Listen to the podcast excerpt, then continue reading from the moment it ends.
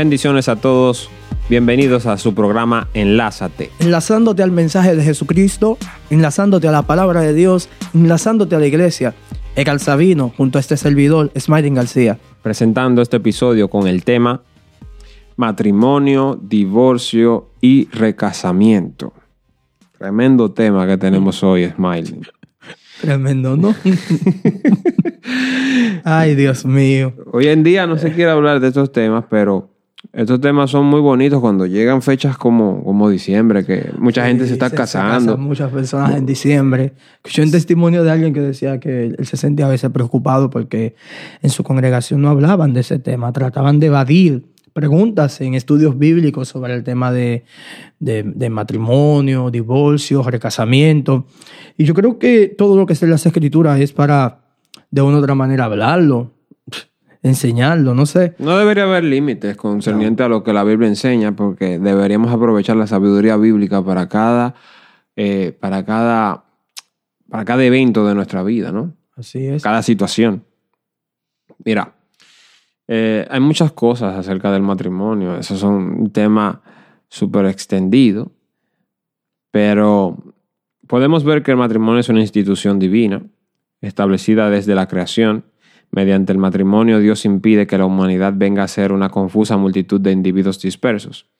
Queda así organizada sobre la base de la familia, de la que la célula es la pareja unida según su voluntad. Eso en sí es una definición que ofrece un diccionario bíblico acerca del matrimonio. El matrimonio tiene varios propósitos, según este diccionario. El propósito del matrimonio, según la Biblia, es cuádruple. A, la continuación de la raza humana, Génesis 1, 27 al 28, eh, donde dice que, se multipliquen, llenen la tierra. La necesaria colaboración, esa es B, al punto número dos de los propósitos del matrimonio. Al hombre no era bueno que esté solo. El hombre es esencialmente un ser social, dijo Dios. No es bueno que el hombre esté solo, le haré ayuda idónea para él. Génesis 2.18. La idónea. La idónea.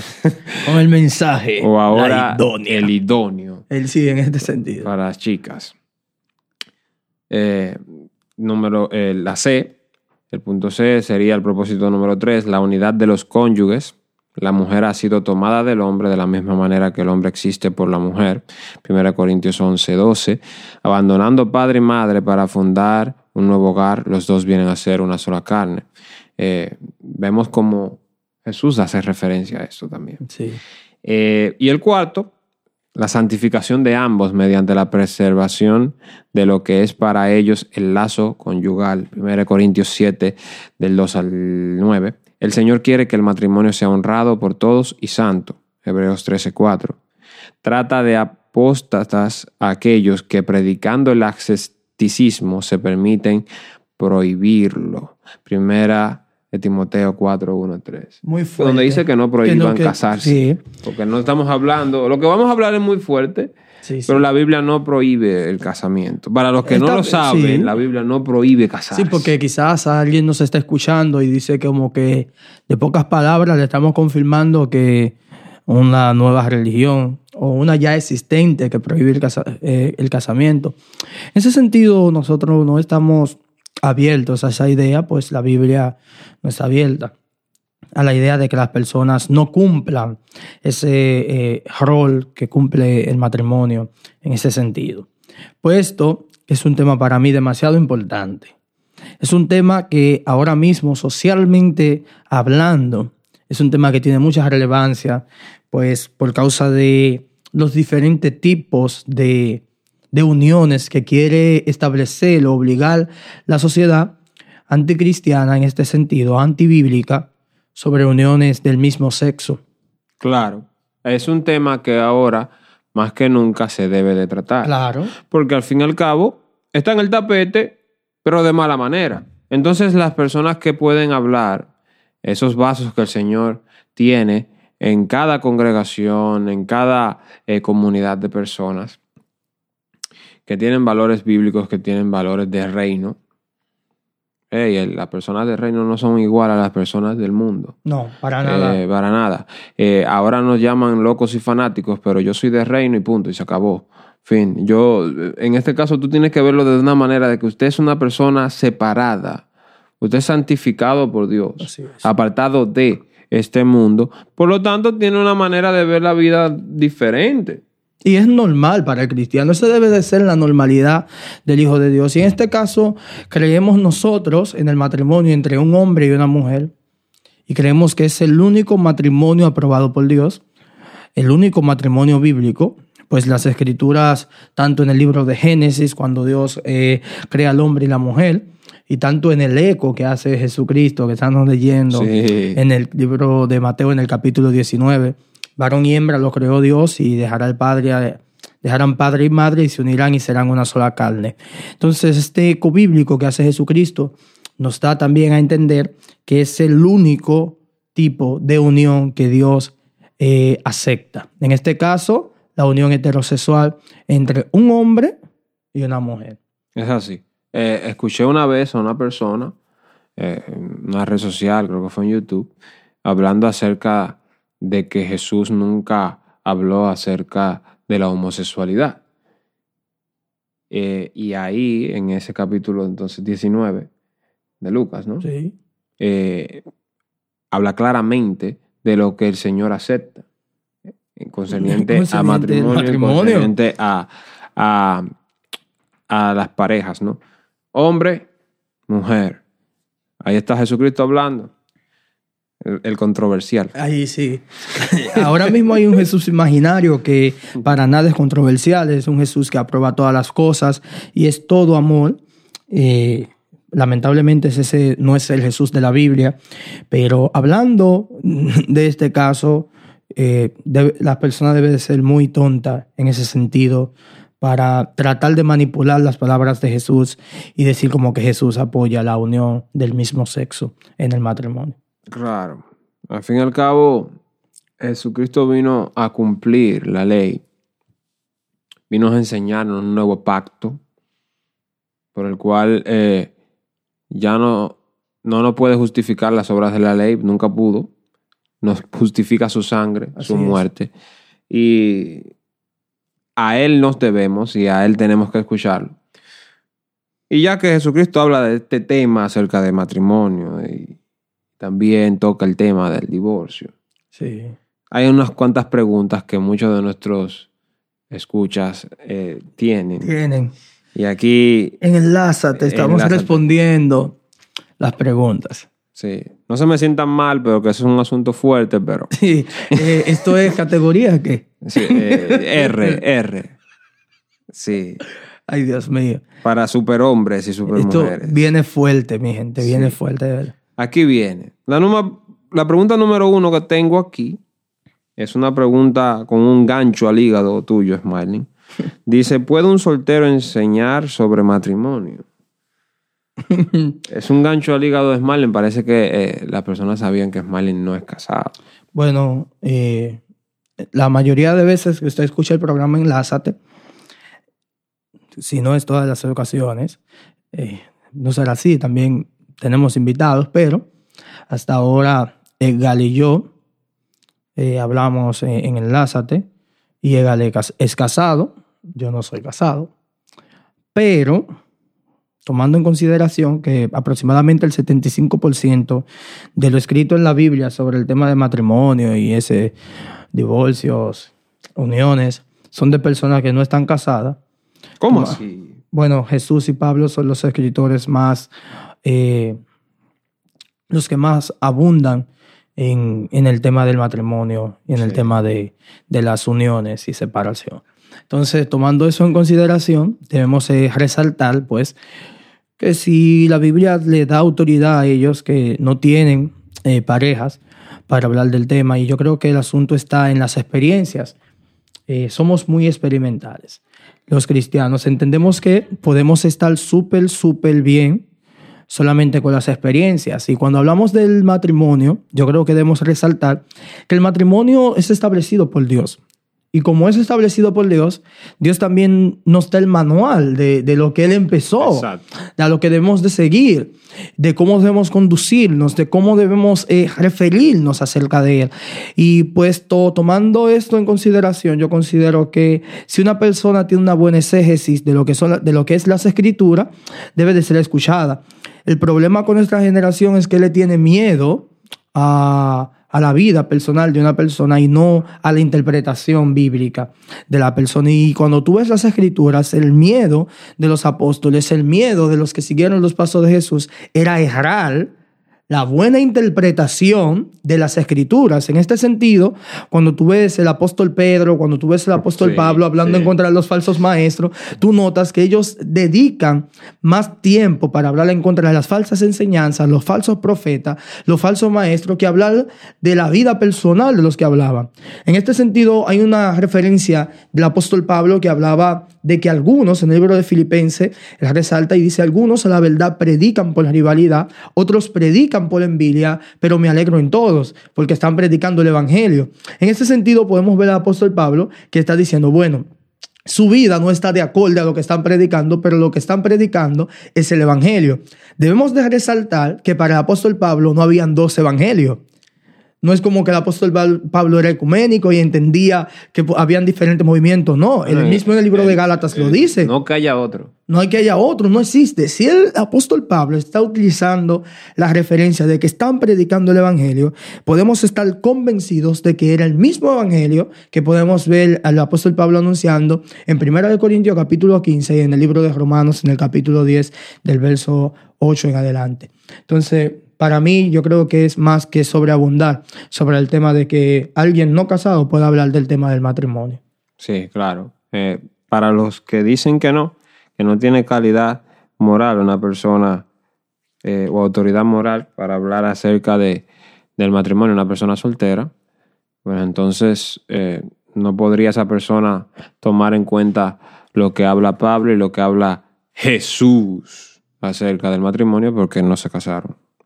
Entonces eso responde a la pregunta de ese escucha. Quiero agregar algo. Sí, y es que, más. sí, un poquito, un poquito, poquito. Yo Adelante, creo que eh, debo de resaltar que para mí, y para otros muchos también, uno de los expositores más contundentes de nuestra generación es el doctor César Vidal. Dicho sea de paso, no está casado, no ha tenido, no tiene familia, en ese sentido. Se ha dedicado simplemente a la lectura y a la exposición y a la vida ermitaña en ese sentido. Y sin lugar a dudas, él puede ser maestros de los maestros, de los maestros, de los maestros que dan diplomados, dan eh, doctorados, dan eh, cualquier tipo de capacitación. Y creo que uno de los mensajes más contundentes acerca del matrimonio, un mensaje totalmente eh, ligado a la historia, lo, lo escuché de él. Ah, Eso es muy importante saberlo. Eh, el, el maestro César Vidal sí, es una persona que está súper capacitada por Dios para... Y se ha apartado para su lectura y aprender. Él lee la Biblia en griego como si fuera en español. Como que es, es otra cosa, como decía español. Entonces, eh, creo que eso responde a la pregunta.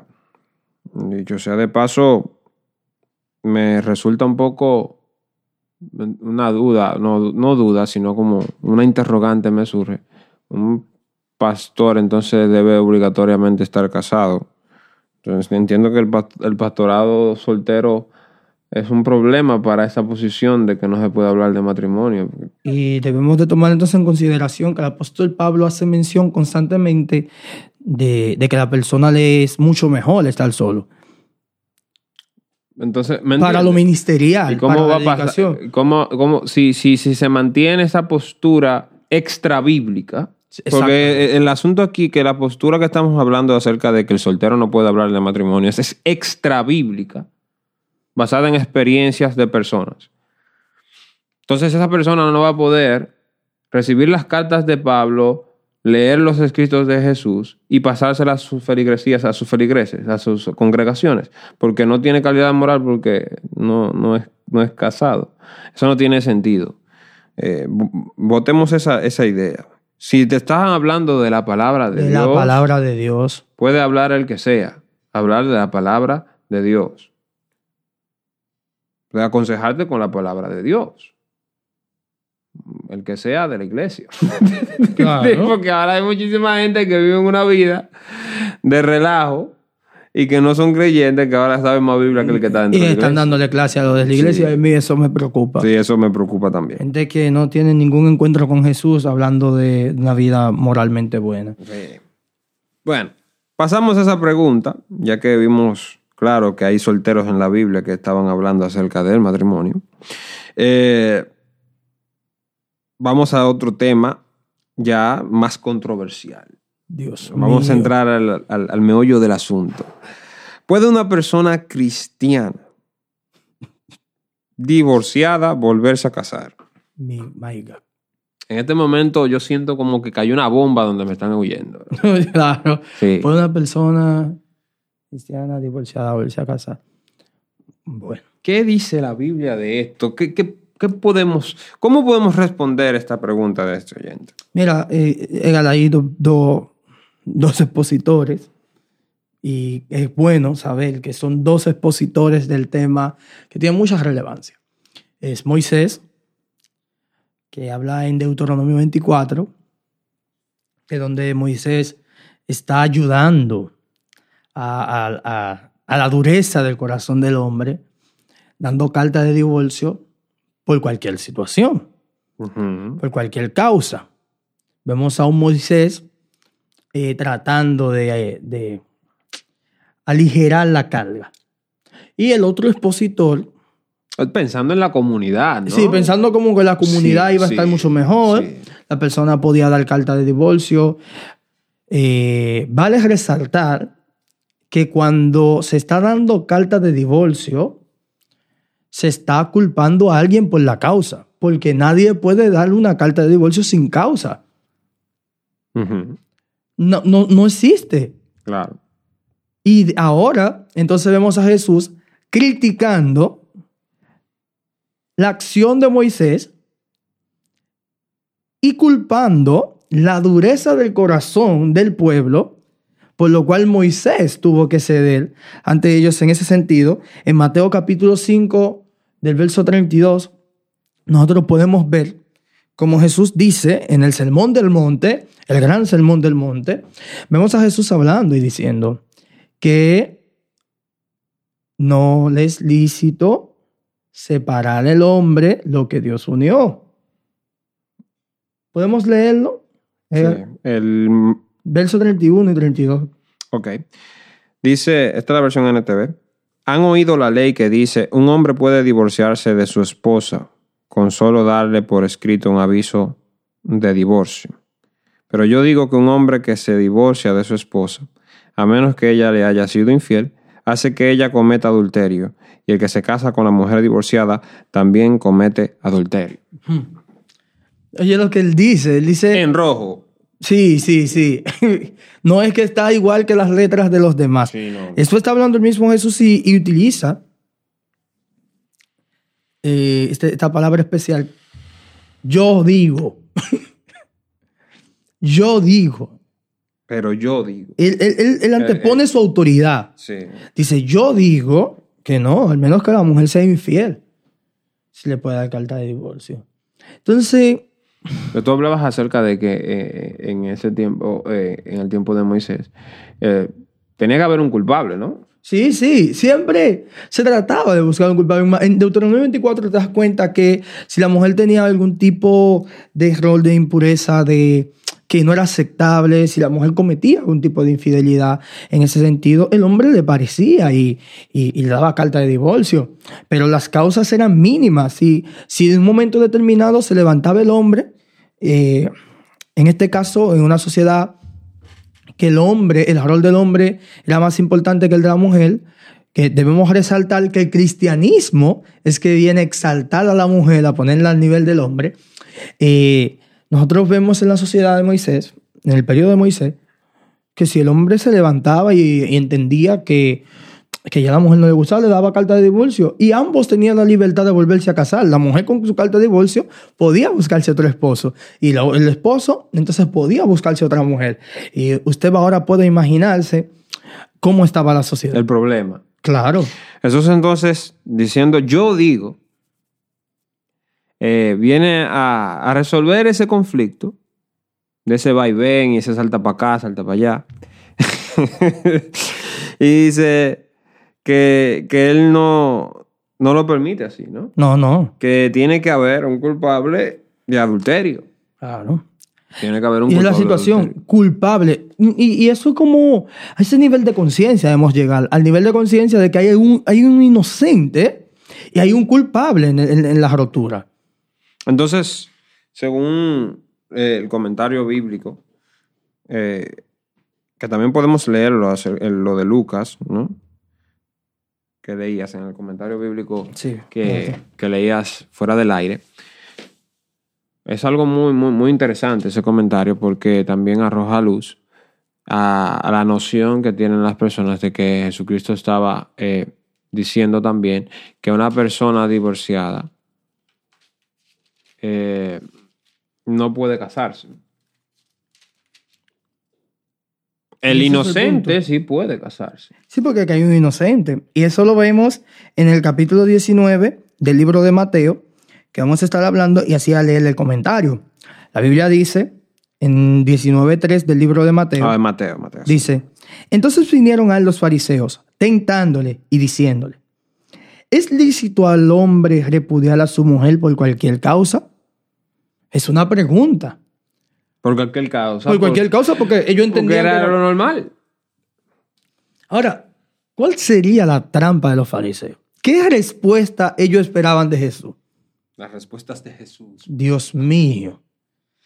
Entonces, eh, él respondió, les dijo, ¿no habéis leído que el hombre, que el que los hizo al principio, varón y hembra los hizo? Y dijo, por esto el hombre dejará padre y madre y se unirá a su mujer, y los dos serán una sola carne.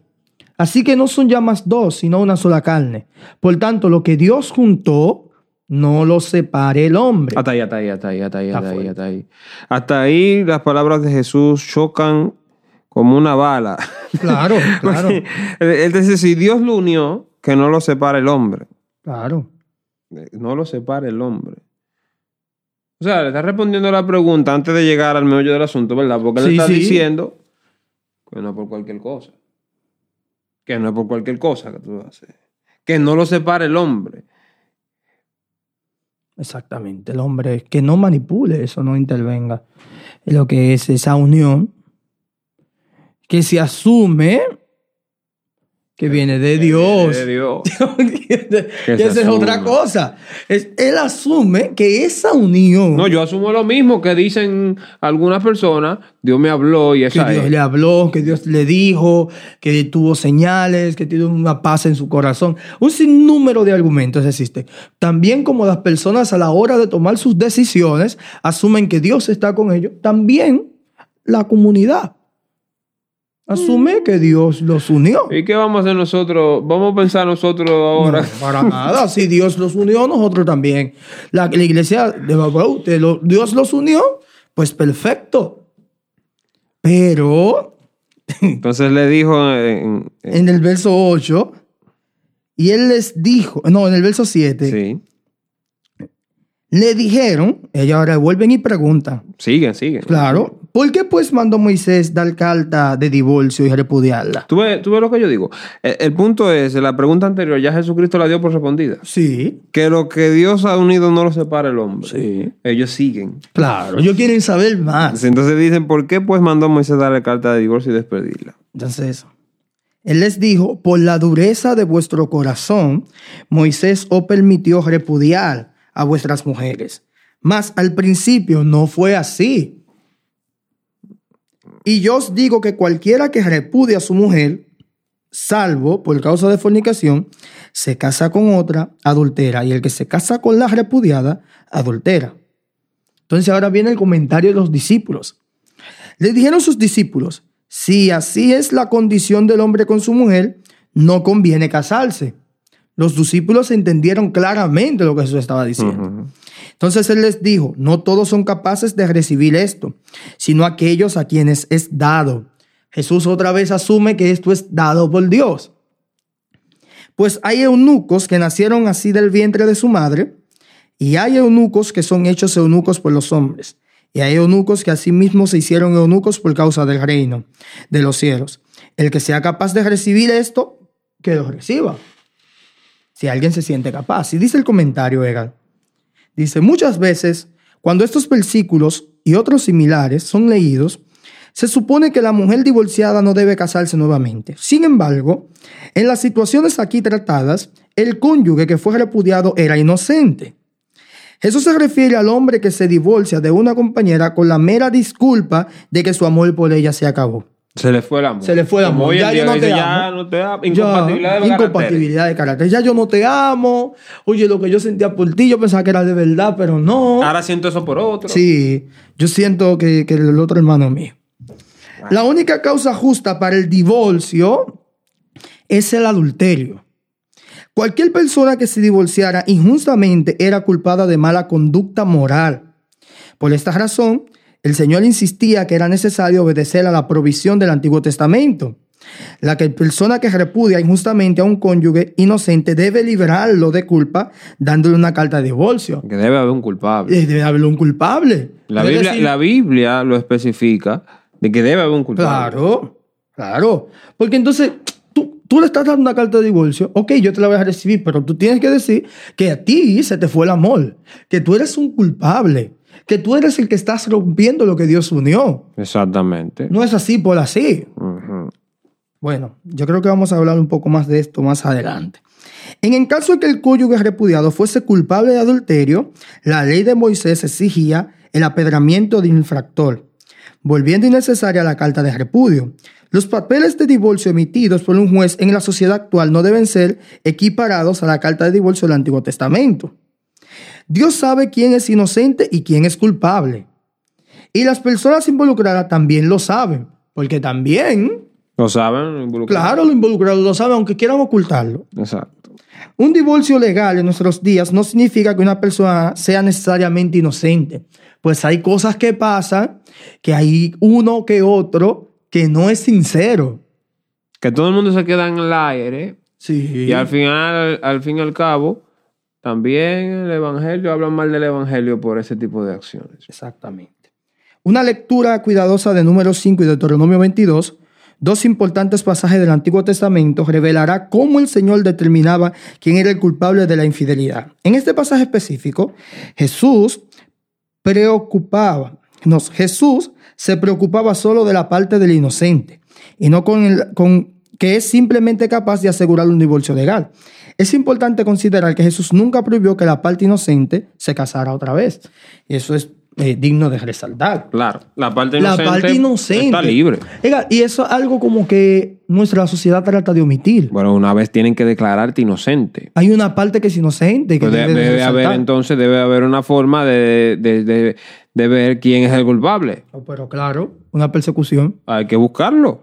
No, yo creo que una persecución son dos creyentes, como yo creo que debe de ser la, la unión, vale, dentro de la iglesia, dos creyentes, Claro. dos, dos hijos de Dios, dos cristianos, Confesión. confesión de fe, uno hay que, no hay que darle mucha larga al asunto. Tú decías algo fuera del aire y es como, por ejemplo, si una de las dos partes está llevando al otro el pecado, pero ¿por qué esa parte que está siendo empujada al pecado no ha confesado que esa parte lo está Lo obligando está a cometer un empujando. pecado? Sí, porque otras personas alegan, ¿verdad? Pueden alegar que, bueno, eh, mi pareja me está llevando a pecar. ¿Cómo? Porque, Bueno, pues en el matrimonio la, la- la pareja no quiere estar con la persona, no quiere tener relaciones con la, con la, con la otra pareja. Entonces, eh, dejando de convivir con la persona, hacen que la persona comience a buscar afuera lo que no está recibiendo dentro de la casa. Entonces, al fin y al cabo, eh, eso ha pasado. Sí, claro. Entonces, eh, si una persona lo está haciendo así con malicia, de esa manera, Yo creo que lo correcto sería que la persona que está recibiendo el daño, en este caso la persona que está siendo repudiada dentro de su Sí. propia casa, si se refiere a la mujer o, o O el hombre. en este caso, que también se han dado de esos casos, eh, debería de llevar a consejería a la pareja antes de que suceda una catástrofe mayor. Exactamente. Yo no sé por qué esperamos eh, las, las peores situaciones para empezar a hablar. Claro. No, no sé, de verdad. Yo creo que lo, lo primero que se debe de hacer es presentarle el problema ante la comunidad, en este caso ante sus líderes, si quiere. También es un problema que la gente siente que no tiene líderes, pero... eh, Pero tiene. pero tiene, Tiene, debe de hablar. Porque tú vas a llegar a un punto que hay que buscar un inocente y hay que buscar un culpable. Exactamente. Entonces, mira, respondiendo entonces a las preguntas que hicimos, eh, ¿puede una persona cristiana divorciada volverse a casar? Sí, el inocente sí puede. Eh, según los versos que leímos, el culpable no puede. El culpable no puede. Para que le quede claro y después no digan que nosotros estamos sobreabundando en el tema para no contestar la pregunta. Por eso le leímos el comentario Sí, sí. Y, y fuimos muy cuidadosos para que no piensen que no. Que el inocente sí puede, que el culpable no puede. Ahora, ¿cómo tú vas a saber quién es el culpable? ¿Cómo no? Hay que hacer una investigación. Una investigación del lugar. Hay que preguntarles, creo que a las dos personas. eh, Sin miedo, hay que confrontar miedo, el que tema, hay que confrontarlo. porque si es público El el matrimonio. porque Sí. cuando las personas se casan, Las dos cosas público. son públicas. Lo que pasa es que una se toma muy, muy, muy, muy bien y la otra se toma "Ay, No, una y- vergüenza. y- y- sí, porque una vergüenza, pero Es también vez- tiene que eh, proyectarse. Claro, porque por eso se ha disparado la cosa. Porque por eso hay más. divorcio, porque ahora es eh, totalmente algo que se ha tomado muy a la ligera y no es Le así. ponemos una cortina, Y queremos tapar todo. tapamos ahí. Y ah, no, no es y- así. Y tenemos a veces iglesias llenas de divorcio. No es así. Eso está realmente mal. Entonces, lo que hay que hacer es que hay que buscar el culpable y hay que hacerlo público. Claro. Porque hay que mostrarle a la comunidad quién sí puede casarse y quién no puede casarse. Eso es lo importante. No es hacerlo público porque queremos no, porque que se vea de que la vergüenza y No, exponer a la persona. No. Es para que la persona sepa quién está libre claro. de volver a casarse.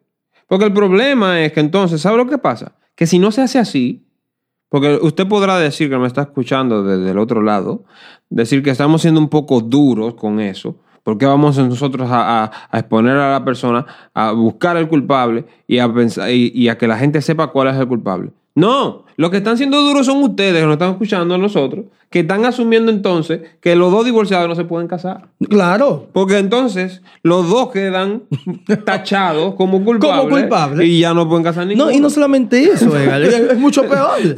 Claro, es, mucho muy, peor. muy tajante. Muy, entonces, Claro. Por ejemplo, yo escuché un caso de una ocasión de que uno de la, de la pareja confesó y dijo, no, yo fui infiel, yo fui culpable. Claro. Y Yo no quiero, yo yo no quiero seguir esa relación, yo fui infiel, yo quiero estar con otra relación. Esa persona dijo, esa persona dijo, yo fui eh, la persona que hizo el, el problema. Ok, y, y vamos a hacer en el hipotético caso que ambos entonces quieran seguir la congregación. Ajá. Porque ese es el otro caso que nosotros asumimos que uno de los dos entonces no va a querer estar en la congregación. Ajá, va. No, ¿verdad? no quieren estar ninguno. Pero, ¿y si ambos quieren estar en la congregación? También le vamos a dar parte a que ambos se sigan casando. No, hay un culpable que según la normativa bíblica Debe ser expuesto. debe ser expuesto y esa persona no puede contraer el matrimonio. No, entonces tú vas a tener dos cosas. Y esta es una de las aportaciones que estamos haciendo y sugerencias. Así como se casan en matrimonio, con toda fanfarra y todo, todo ¿eh? así como llaman a sus líderes para que le validen matrimonio, así mismo esos líderes se debería ir primero antes de, de- de llegar a una fase de, de divorcio. Claro, es ir- buscar todas las buscar posibles todas las formas posibles de no Todas llegar a eso. posibles. Porque la palabra nos enseña que nosotros tenemos la capacidad de juzgar entre nosotros. En vez de llevar los casos a los casos ya eh, a, a autoridades. Sí, que hay que resaltar seculares. eso, porque no es que nosotros estamos apoyando el divorcio. Claro que no. Nosotros estamos apoyando la restauración y hay que buscar todas las causas posibles. Mira, yo estoy buscando, yo estoy apoyando tan, con tanta con tanto esfuerzo el divorcio, igualito como estoy apoyando que el que se divorcia no se casa. ¿Vale? Entonces, lo que te estoy diciendo es que no estoy apoyando el divorcio. Claro. Porque a mí no me interesa que el divorciado no se case. Vale, que Que bien hace el que no se casa. Nosotros queremos. Pero lo que estamos buscando es, es el culpable. Exactamente. Porque el problema de esta generación es que se dejan las cosas así. Entonces tú dañas dos vidas, ¿verdad? Tú le Dos impides. vidas y una de un tercero que se va a Ajá, unir. y tú le. Ajá, y el tercero, Tercero que se va a unir también. Tú, da- te- tú dañas tres vidas. Porque no hay que vivir Y una entonces, generación. entonces lo que haces es que inyectas chisme. claro. Porque al fin y al cabo, si todo el mundo está claro del divorcio y todo el mundo sabe por qué se divorció fulano y fulana, ¿verdad? Una de las dos personas en un 90% queda libre. Porque a veces son los dos. Pueden ser los dos. Claro. Entonces, en un 90% tú tienes un inocente y tienes un culpable. ¿Verdad? Entonces, eso te soluciona el problema ahí mismo, porque al fin y al cabo ya nadie va a estar chismeando de eso. No. Pero si tú no resuelves eso, tú vas a tener, mientras esa persona esté en la congregación o donde estén, tú vas a tener personas estigmatizando a esas personas. 10 años, 15 años, 20 años, 30 años. Hay que cuidar de eso. Y eso hay que cuidarlo. ¿Entiendes? Es un asunto serio. Entonces, eh, si usted tiene tanto, tanto, eh, vamos a decir, valor para entrar en una relación de matrimonio, y yo soy casado, yo lo puedo decir. Si usted tiene tanto valor para eh, mostrarse al frente de los familiares, amigos y sus congregaciones, sus líderes, sus pastores, para contraer matrimonio, así mismo va a tener que tener valor para asumir las consecuencias si llega a un proceso de divorcio. Claro. Porque en todo el, evangelio no puede ser pisoteado. No podemos tener una ola de, de divorcios así, porque nadie quiere confrontar la situación. Hay que decirle la verdad a las personas. La idea del matrimonio es para no divorciarse. Esa es la idea detrás Es que- del que- matrimonio bíblico Es que el matrimonio instaurado por Dios. no, no, no, no desabrecha. Es que no lo contempla. No, porque no. Jesucristo lo dijo de una manera clara. Y el apóstol Pablo añade mucho el término no se separe, no se separe. En el capítulo 7 de Primera de Corintios, no se separe, no se separe. Pablo utiliza un montón de veces la palabra no se separe, no se separe, no se separe. Y la única ocasión donde dice que se pueden separar es por causa de la oración. Claro. Es increíble. Entonces, no, no, no sé de verdad por qué estamos tan abiertos a la idea del divorcio. ¿Por qué nuestra generación entiende No es bíblica. no, y estamos eh, eh, y en pos de nuestro corazón, no en pos de Dios. Y otra cosa que no tenemos es sacrificio, porque de tener sacrificio, de tener la cultura de entregar cosas importantes por Dios, muchos que se divorcian se quedarán solos. Entonces, ¿qué pasa cuando tú asumes eh, que, se, que se llega a la conclusión de que entre dos, entre dos divorciados hay un culpable y un inocente? Y que son expuestas esas posiciones y que las personas de la congregación saben y sus familiares saben por qué se dieron las situaciones. Tú vas a tener dos cosas, dos beneficios. Tú vas a tener el beneficio de que la congregación está clara de quién puede volver a casarse si llega a esa situación. Aunque en la Biblia le, le insta a Pablo a que se quede sin casar y se, y se dedique a la oración y, y al Señor. Pero, como dice Jesús también, no es de todo eso. No, no, no. eso, eso no es de todos. Eh, llegase a, a no, a no estar casado. Y ahí tú liberas a la persona de poder volver sin ningún tipo de mancha de volver a casarse porque está todo en orden. Pero también tú logras otra cosa. El alto número de divorcios pensados antes de matrimonio. Si esa mujer o ese hombre me, me, me, me, habla raro y me divorcio. Nada de eso se va a ver. Porque nada de eso se va a ver en una congregación que vas a ver que si te vas a divorciar te van a exponer como te exponieron cuando te pusieron, perdón, cuando cuando Contraíste el matrimonio. cuando contraíste matrimonio. Y no ese sentido. Crea un temor. Crea que es lo temor. que no hay ahora. Claro. Porque ahora las personas se divorcian y no y la oficina de consejería llena. No, no, ahí hay resolviendo trabajo. cualquier cosa, ¿no? Resolver. Ahí- ahí se- Ah, no, se porque el problema es que si la persona, la persona, la activa, persona, si la persona que es ya declarada culpable, entonces, que si se quiere quedar en la congregación, entonces no va a poder volver a casarse porque cuando llegue una persona y esa persona quiere casar, bueno, los líderes le van a decir a la persona no, esa No, no se puede casar. Y si se casa, tú no vas a ser una persona activa, vas también Claro. en el mismo ya estado de está incurriendo en algo que no, la Biblia no, no, no lo valida. Entonces, con, con, con uno o dos ejemplos así, se solucionan muchas cosas. De una vez, tú, tú- esa, esa- esa estadística baja de una vez a millón. Claro, porque la gente lo que le ha perdido es la vergüenza, el temor. Que le dan una causa general ya. Sí. Que ya no se dice nada. Que la causa general es incompatibilidad de caracteres y ya no se dice nada. porque Pero eso es en el mundo. Claro, aquí aquí es adentro estamos trabajando en la obra de Dios Claro, con principios eternos. claro. Si usted me da carta de divorcio, procure, yo le doy este consejo. Si a usted le están dando carta de divorcio, que la carta diga adulterio.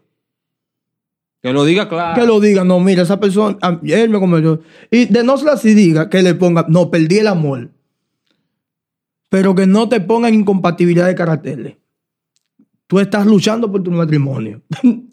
tú estás ahí, tú lo quieres llevar ante consejería, tú lo quieres llevar ante cualquier situación. Pero, pero, que haya un culpable. Lo que pasa es que aquí hablando de sinceridad, el problema que causa cuando las personas de tu misma congregación no saben si tú eres culpable o no, Claro. que ya tú te quedas manchado de por vida, ya tú no puedes, tú no puedes ni siquiera eh, pensar en tener una familia más adelante. Porque te- las personas te atacan. ¿Me entiendes? Quizás no lo hacen de frente porque tampoco tienen No mucho tienen que... hacerlo de frente No, pero porque no es necesario. Tú sientes. Se siente el choque. sientes el choque, Se siente el el, choque. ataque.